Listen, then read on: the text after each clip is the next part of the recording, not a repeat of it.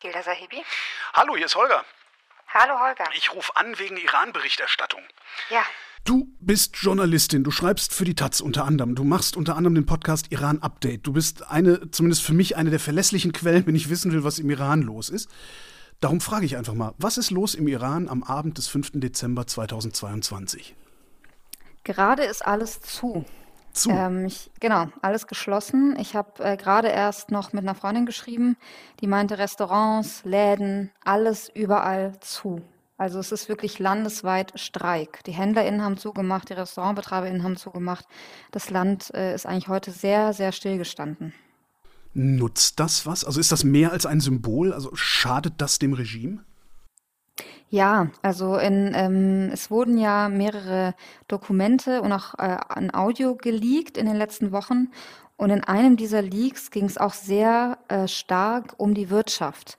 Da wurde auch immer wieder gesagt, das war zum, auch, das habe ich zum ersten Mal da gehört, dass zeitweise schon in den letzten Wochen zu 100 Prozent äh, Basare zu waren. Das haben wir hier gar nicht mitbekommen, weil wir eben nicht alles mitbekommen, weil das Internet auch schlecht ist und nicht immer Videos durchdringen.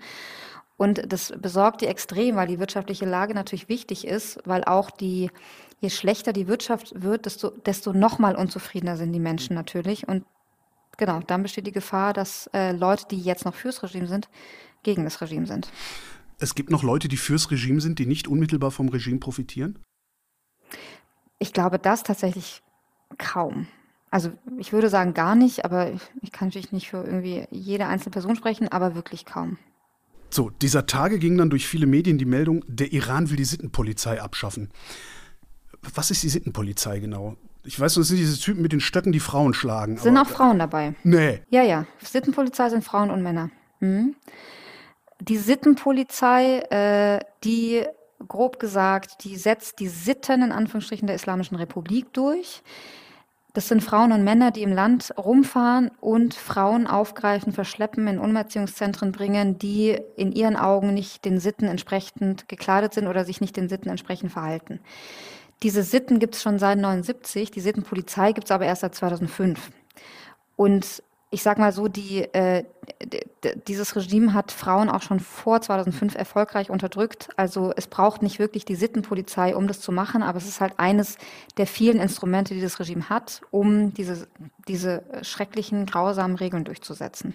Warum haben die dann die Sittenpolizei überhaupt geschaffen, wenn die die eigentlich gar nicht brauchen? Das ist eine Mischung aus Sachen. Also einmal ist es natürlich schon das institutionalisierte Grauen, würde ich sagen, für Frauen. Ähm, das ist halt, dass sie wirklich überall sind und überall erwischt werden können, Anführungsstrichen. Mir hat auch eine Freundin mal geschrieben, dass es eigentlich über jede Frau inzwischen eine, eine, Polizeiakte gibt, weil jede Frau irgendwann mit denen zu tun hat. Das heißt, jede Frau ist eigentlich eine Kriminelle in diesem Land.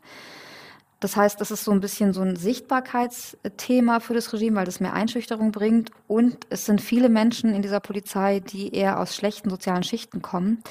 Und sozusagen damit verbreitert dieses Regime auch seine, seine äh, Basis. Also das sind Menschen, die dann eben eher auch dem Regime zugeneigt sind. Unter anderem deswegen hätte mich die Meldung sehr überrascht, wenn sie gestimmt hätte, dass sie diese Polizei einfach zumachen, weil damit hätten die auch unendlich viele Menschen auf die Straße gesetzt. Das können sie sich gar nicht leisten. Eben, also der, der, iranische Generalstaatsanwalt hatte irgendwo angedeutet, die Sittenpolizei sei abgeschafft worden. Die Regierung hat das weder bestätigt noch dementiert. Die New York Times hat getitelt, die Sittenpolizei ist abgeschafft worden. Und jetzt sagst du, das stimmt so gar nicht. Was stimmt denn jetzt überhaupt? Genau, also aus Regimestellen wurde teilweise auch schon dementiert. Ich meine im Staatsfernsehen, da bin ich mir nicht ganz sicher. Ah, okay. Aber genau, was wir aber, also die werden die Sittenpolizei nicht abschaffen, die haben sie auch nicht abgeschafft. Ähm, das ist, also was der Generalstaatsanwalt äh, verkündet hat, ist, dass er eigentlich sagen wollte, diese Sittenpolizei hat nichts mit der Justiz zu tun. Also es ist ein, das ist ein, ein Instrument äh, der Polizei und nicht der Justiz. Und er sagt, dass die äh, irgendwie runtergefahren worden sei durch die Organisation, die sie auch gegründet hat. Und dann hat er direkt danach gesagt, und natürlich wird die Justiz weiterhin das Verhalten der Menschen überprüfen und der Hijab, also die Verschleierung, ist eine der wichtigsten Dinge für uns. Also unabhängig davon, ob jetzt die Sittenpolizei abgeschafft worden wäre oder nicht, ändert es nichts an der Zwangsverschleierung und auch gar nichts an der Situation der Frauen. Und es gab aber inzwischen auch Dementi, dass die Sittenpolizei aufgelöst wird. Und das hätte mich auch wirklich sehr gewundert. Nicht, weil das irgendwie was geändert hätte an der Lage der Frauen, sondern weil, wie gesagt, das Regime auch nichts davon hat, jetzt lauter Leute arbeitslos zu machen. Im Spiegel hattest du geschrieben, das sei ein Ablenkungsmanöver. Wovon wollen die ablenken? Also das sind zwei Sachen. Einmal ein Ablenkungsmanöver, natürlich von den ganz brutalen Menschenrechtsverletzungen, die da jeden, jeden Tag, jeden einzelnen Tag passieren. Davon kann man doch gar nicht ablenken. Die sehen wir ja nun wirklich. Das hat es aber lange nach gemacht. Sehr, stimmt, sehr lang ja. hat genau das funktioniert. funktioniert. Ja, genau, also diese, diese Taktik funktioniert seit Jahren. Also äh, eine Ablenkung natürlich das Atomabkommen, die Verhandlungen, immer äh, irgendwelche Reformen sollen kommen und damit, es wurde ja nie auf den Iran geguckt. Das ist das allererste Mal, dass wirklich die Menschen auf der Welt sehen, was da passiert. Weil nichts von dem, was gerade passiert, ist ja neu. Also das alles passiert schon seit, seit Jahrzehnten. Auch zum Beispiel diese Geschichte, die jetzt über CNN rauskam, dass es systematische Vergewaltigungen und sexualisierte Gewalt in den Haftanstalten gibt. Das hat mir mein Vater vor 20 Jahren schon erzählt. Das, also das wissen wir alle auch schon. Das ist nichts Neues. Aber jetzt zum ersten Mal hat mal ein Reporter in Team gesagt, guck mal, wir, wir gucken wir mal, was daran, was daran ist, so nach 44 Jahren. Also das, und umso mehr wollen sie natürlich, dass die Leute wieder weggucken. Das ist so, das ist so das Ding. Ja. Was ja auch in Teilen sehr gut funktioniert. Die regeln das Internet runter, es kommen teilweise keine Nachrichten durch. Wie kommst du denn überhaupt an verlässliche Informationen aus dem Iran im Moment? Also ich habe inzwischen sowohl über andere Leute, die im Ausland sind und Quellen im Iran haben, als auch selber eben eigentlich jeden Tag Kontakt zu Menschen im Iran ähm, über sichere äh, Chatwege. Ähm, und ich habe verschiedene Quellen. Also das ist natürlich immer so meine erste Quelle eigentlich. Wenn irgendwie zum Beispiel die Nachricht mit der Sittenpolizei, als die kam, habe ich die sofort einer Freundin geschrieben. Und was hältst du davon? Sie hat auch sofort geantwortet. Ähm, und dann gibt's natürlich Exil-Nachrichtensender, ähm, auf die ich auch immer schaue. Was berichten die denn? Also zum Beispiel diese Audio-Leaks wurden zum ersten Mal von Iran International veröffentlicht.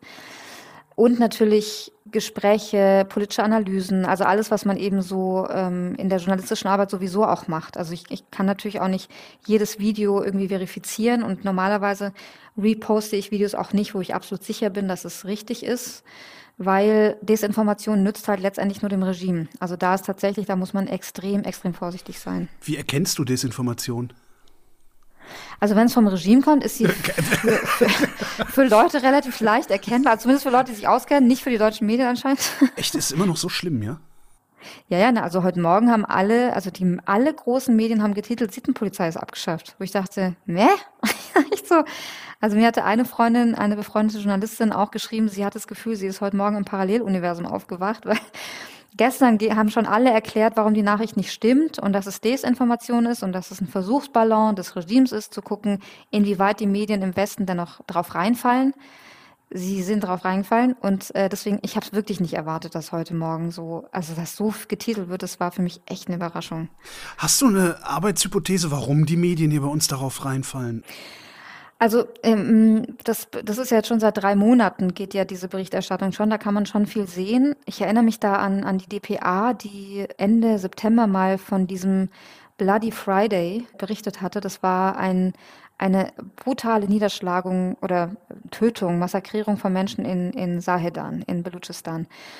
Und da sind Dutzende von Menschen mit einem Schlag getötet worden. Und das Regime hat dann rausgegeben, die Erklärung, das waren Terroristen. Und äh, die Revolutionsgarden mussten die deswegen umbringen. Und das hat die DPA eins zu eins übernommen.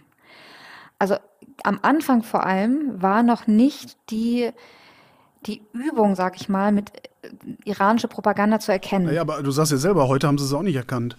Ja, das, das, ich glaube, die haben sich so über diese Meldung Sittenpolizei gefreut oder so. Ich weiß nicht. Aber sie hätten ja auch Leute fragen können oder ähm, ähm, sie hätten ja nur auf den sozialen Medien mal einmal nachschauen können, dann hätten sie Antwort gewusst. Deswegen für das, was heute ist, habe ich nur die Erklärung, dass eben das sehr lange funktioniert hat. Also das ist natürlich für jemanden, die, eine Person, die sich nicht auskennt mit diesem System der Islamischen Republik, klingt es erstmal so wie, wow, sie haben nachgegeben. Wow, da ändert sich richtig was. Und ich glaube, dass die Begeisterung darüber groß ist und das dazu geführt hat, dass sie einfach alle das getitelt haben. So, wenn das Regime irgendwas veröffentlicht, was das Regime im positiven Licht darstellen, darstellt, ist Desinformation, ist klar. Wie erkennst du Desinformation, die, ich sag mal, ja, so tut, als käme sie von unten, also so eine, so eine mhm. Grassroots-artige. Das gibt's auch. Das gibt's auch. Also ein Beispiel, es wurde vor, ich glaube, es war drei Wochen ungefähr, da waren, da haben wir nicht mehr so viele Videos bekommen von den Protesten.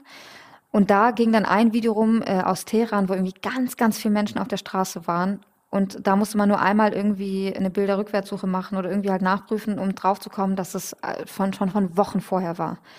Also man muss schon echt, echt aufpassen. Und ich mache das so, dass ich erstmal gucke, wenn ich irgendwas kriege, von dem ich noch nicht weiß, was es ist, melden das andere auch. Also melden das andere Exilmedien. Wer meldet das? Hat das irgendjemand berichtet? Also ich kriege sehr viel Unterstützung von einem iranischen Journalisten, ähm, der anonym bleiben möchte wegen der Sicherheit. Und er guckt dann auch ganz viel in, in, im persischsprachigen Twitter, soziale Medien. Wo kommt es her? Gab es schon mal? Also das ist ganz viel Abwägung, Vergleich, Nachprüfen und solche Sachen, was halt das ganz normale Business bei Desinformation, das ganz normale journalistische Business. Die iranischen Exilmedien sind die, also kannst du dich auf die verlassen? Also natürlich machen die genauso Fehler wie, glaube ich, alle Medien, wie zum Beispiel alle deutschen Medien heute Morgen. Aber grundsätzlich ist meiner Erfahrung nach, ist da sehr viel äh, Verlässlichkeit dabei. Und trotzdem also hält es nicht mich davon ab, dass ich das trotzdem überprüfen möchte. Also ich ne, übernehme in der Regel nicht irgendwas ungeprüft. Also ich, ich schaue schon, dass ich, wenn da auch bei Iran International oder so zum Beispiel was ist, dass ich da ähm, genau drauf gucke. Ich habe schon so ein paar Exilmedien, die ich lieber zitiere zum Beispiel. Also Radio äh, Farda heißt es, das finde ich eigentlich echt ziemlich gut. Die haben super gute Berichte, verlässliche Informationen. Bei Iran International bin ich schon manchmal ein bisschen vorsichtig, muss ich sagen. Ähm, da war, also diese, die haben super gute Kontakte in Iran, machen unglaublich gute Arbeit. Deswegen sind sie ja auch auf der Abschussliste des iranischen Regimes. Manchmal, also es ist, also das ist manchmal so oft jetzt nicht, aber eine Ungenauigkeit, die mich schon gestört hat, war die Meldung vor ein paar Wochen, als es, als es hieß, dass äh, die iranischen Parlamentarier entschlossen hätten, 14.000 Inhaftierte irgendwie äh, denen die Todesstrafe zu, zu geben oder so, was halt nicht richtig war. Das musste man einfach schon ein bisschen richtig stellen. Aber grundsätzlich finde ich die Informationen sehr verlässlich und gut. Und dann haben wir auch noch so inländische Propagandisten. Ne? Woran erkenne ich die eigentlich? Ja. Äh, ich würde sagen an den Talking Points. Ich meine jetzt so die, die Leute, die dann in den Talkshows sitzen und den Iran erklären. Ne? Ja, das, es gibt einige Iran-Expertinnen. das ist so ein bisschen das Problem, dass, dass gerade diese Iran-Expertinnen in den letzten Jahren nicht wirklich aufgebaut wurden. Also das ist ja genau das Problem, unter anderem, warum Medien dann sowas wie heute berichten, weil sie haben dann vielleicht niemanden in der Redaktion, der sagt, Moment mal, da, das kann irgendwie nicht stimmen. Also es gibt wirklich leider wenige richtig erfahrene Journalistinnen zum Iran. Also ich glaube, dass sich das jetzt ändert und es gibt hier und da auch echt richtig gute, auf jeden Fall. Aber wenn man das vergleicht mit Journalistinnen, die sich mit Russland auskennen oder anderen Staaten, und Iran ist ja ein riesiges Land, also jetzt weißt, ein, ein wichtiges Land in dieser ganzen Region, will Israel zerstören, sollte man irgendwie sich besser auskennen. Dafür ist es schon echt viel zu wenig. Und deswegen können, können auch so Sachen die Runde machen wie, es könnte im Iran einen Militärputsch geben oder einen Bürgerkrieg, Wobei, wenn man das Land kennt, dann würde man schon eher sagen, das ist schon echt extrem unwahrscheinlich. Das muss man dann schon irgendwie anders einordnen. Ja, aber woher weiß ich denn jetzt, dass das extrem unwahrscheinlich ist? Also ich mache irgendwie eine dieser Fernsehtalkshows an, da sitzt ich sage jetzt mal keinen Namen und der erzählt mir, ja, nein, also das, äh, das Regime lenkt jetzt ein, äh, die denken sogar darüber nach, das Kopftuchverbot aufzuweichen. Und ich denke, ach, guck an, die sind ja doch äh, lernfähig und reformfähig. Genau. Also ich glaube tatsächlich, was bei der Iran-Berichterstattung ist, dass das meiste in sozialen Medien passiert.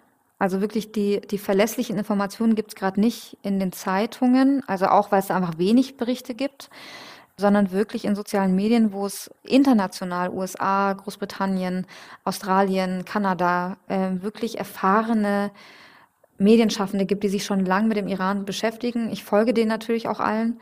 Und dass man zurzeit sich wirklich am besten über die sozialen Medien informiert, was auch echt abstrus ist eigentlich. Deswegen ist auch diese Diskussion, ja, easy, dann gehe ich halt aufs Twitter-Bett, wo ich denke, äh, es ist gerade so ein Überlebenstool für IranerInnen. Das ist so, wie manche so Leute so nonchalant sagen, ja gut, dann ja, machst du dann, dann ja, herzlichen Glückwunsch. Aber die Leute im Iran können das zum Beispiel gerade nicht machen und die benutzen Twitter Spaces und Twitter, um zu überleben. Also um überlebenswichtige Informationen zu teilen. Deswegen spielt es schon echt eine richtig große Rolle. Du hast eben gesagt, es ist äh, ein Mitschnitt eines Gesprächs zwischen ranghohen Iranern gelegt worden. Äh, die gehen davon aus, den medialen Krieg verloren zu haben. Mhm. Ist das wirklich so? Weil äh, äh, Sittenpolizei sieht so aus, als hätten sie ihn gewonnen gerade. Ich kann mir auch wirklich vorstellen, dass es wirklich so ein Versuchsballon war für das Regime, um zu gucken, inwieweit die Medien immer noch auf das raus reinfallen, was es jetzt seit Jahrzehnten macht. Und tatsächlich bei so einer großen Meldung haben wir gesehen, sind sie echt reihenweise durchgefallen, weil sie wirklich drauf reingefallen sind.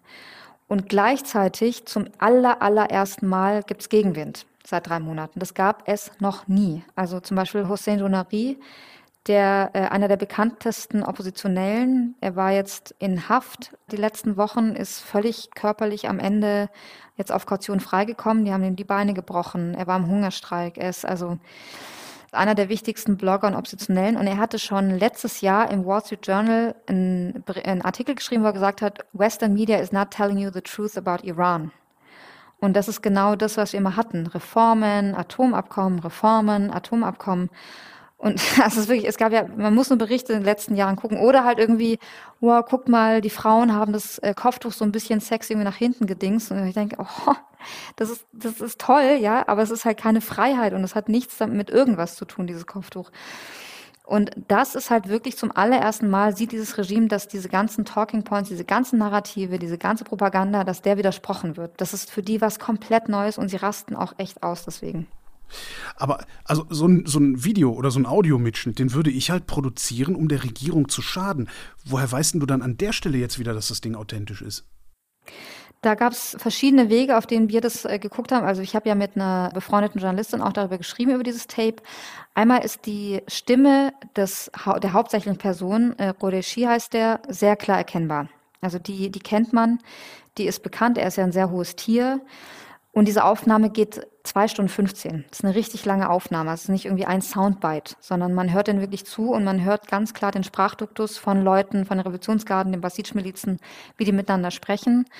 Ähm, also allein daran ist es klar, auch die Insider-Infos, die sie haben, das ist was, was innerhalb des Regimes liegt. Und es sind Medienvertreter da, also von, von Fars News, das ist dieser staatliche Nachrichtensender. Und die haben das halt für eigene Zwecke äh, mitgeschnitten, um darüber berichten zu können oder halt das, was sie dann berichten wollen, rauszunehmen. Und es wurde auch inzwischen von anderen Exilmedien bestätigt, dass es ähm, authentisch ist. Aber was muss die Mullers denn überhaupt der mediale Krieg interessieren, wenn die im Zweifelsfall sowieso ja die Leute auf der Straße einfach umbringen lassen? Dieses Regime ist echt speziell, auch für die ganze Region. Denen war dieser Schein von Legitimität immer immer extrem wichtig. Die haben immer darauf Wert gelegt, dass sie Wahlen abhalten. Deswegen war ihnen auch sehr wichtig, dass viele Menschen an diesen Wahlen teilnehmen. Also die Wahlbeteiligung war das wichtigste Ergebnis von der Wahl, nicht das, was rauskommt. Die haben ja auch immer mit dem Westen gehandelt. Sie sind hin und her gefahren. Wir hatten Regimeleute, die sich in Deutschland medizinisch behandeln lassen. Also mit Deutschland war ja eh eine sehr spezifische äh, äh Verbindung, wie gesagt. Und deswegen die sind dieses Land, also die Menschen im Land sind extrem vernetzt mit dem Rest der Welt. Also das ist nicht wie Nordkorea oder China, wo alles abgegrenzt ist, sondern IranerInnen sind auf der ganzen Welt und die Verbindungen von Menschen im Iran und außerhalb des Irans sind extrem groß. Und auch die, diese Regimeleute schicken auch ihre Kinder, ihre Enkelkinder, die Familien in westliche Universitäten mit sehr viel Geld, lassen im Luxus leben. Also die Verbindungen sind einfach groß zur Außenwelt. Und deswegen ist der Schein dass man irgendwie äh, eine Legitimation hat, dass man ein normales, in Anführungsstrichen, äh, eine normale Regierung ist, das ist für die extrem wichtig. Deswegen machen sie ja auch diese, sich die Mühe, diese, diese Schauprozesse, das ist ja nichts anderes, als irgendwie äh, legitime Gerichtsverfahren darzustellen. Also das ist ganz, ganz abstrus. Und deswegen ist dieses, dieser mediale Krieg für die sehr wichtig, weil es ja, wie gesagt, immer funktioniert hat. Also im Westen hat man denen das ja immer abgekauft. Und jetzt halt zum ersten Mal dass im Westen vor allem iranische Stimmen sagen, äh, nope, das stimmt alles nicht, was sie erzählt. Und das ist halt, und das trifft sie sehr. Übersetzt sich das denn in den restlichen Medienbetrieb? Also ich habe vor, vor zwei Monaten hier mit Nathalie Amiri gesprochen. Die hatte gesagt, dass die hiesige Berichterstattung über die Proteste im Iran ja fast nicht vorhanden sei. Inwieweit hat sich das inzwischen gebessert? Also klar, mengenmäßig ist es besser geworden. Ist es inhaltlich auch besser geworden? Es ist genau zwischendurch was, was sehr viel mehr und auch wirklich, es gab auch zum Beispiel beim Deutschlandfunk gab es so eine Rubrik Proteste im Iran, was ich total toll fand. In den letzten Wochen hat es aber auch wieder abgenommen. Also ähm, bei diesen ganzen WM-Feierlichkeiten im Iran, also wo sie immer für die Gegenseite gefeiert haben, äh, die Iran besiegt hat, da sind mehrere Menschen erschossen worden zum Beispiel. Da war, da war wieder kaum was da. Auch in den letzten, also bis jetzt zu dieser Sittenpolizeigeschichte war eigentlich auch wieder recht wenig. Aber insgesamt ist es auf jeden Fall mehr geworden als am Anfang und ich finde auch inhaltlich besser, weil sie einfach auch äh, mehr Stimmen einholen, weil mehr Leute gefragt werden. Und dann hast du wieder sowas wie die Sittenpolizei, wo du denkst, ihr habt doch, ihr habt doch schon jetzt einiges irgendwie voll gut gemacht. Was ist da denn passiert? Aber ich, ich finde, dass da auf jeden Fall zumindest das Problem wirklich gesehen wurde. Und das muss sich jetzt noch übertragen in die Politik. Siehst du das? Ja, also da, ähm, nee, nicht jetzt gerade gar nicht. Also in den letzten, in den ersten Wochen finde ich, ist relativ viel passiert, weil man da ja quasi von, von null angefangen hat. Und dann ging zehn Prozent von null scheint ja wie sehr, sehr viel. Und jetzt aber stagniert es wieder. Also es gab äh, die letzten EU-Sanktionen, glaube ich, sind auch schon wieder vier Wochen her. Die sind bisher sowieso ein absoluter Witz. Also absoluter Witz kann man nicht vergleichen mit irgendwas. Das, das juckt die überhaupt nicht. Das Wichtigste auch, was passieren muss neben den Sanktionen, ist die Revolutionsgarden, die auf die Terrorliste müssen. Und da ist auch nichts. Also gerade ist echt Stillstand. Und was ich so von Quellen höre, die irgendwie nah sind und Gespräche führen mit PolitikerInnen, ist, dass die gerade abwarten. Weil die können sich anscheinend immer noch nicht vorstellen, dass da was passiert. Und dass es wirklich ein ein, eine absolut neue, inhaltlich, qualitativ, quantitativ neue Bewegung ist. Und die warten gerade meines Erachtens schlechterweise ab. Gilda Sahebi, vielen Dank. Danke, Holger, vielen Dank. Und das war Holger ruft an für diese Woche. Nächste Woche reden wir wieder über Medien. Bis dahin gibt es über Medien zu lesen auf übermedien.de.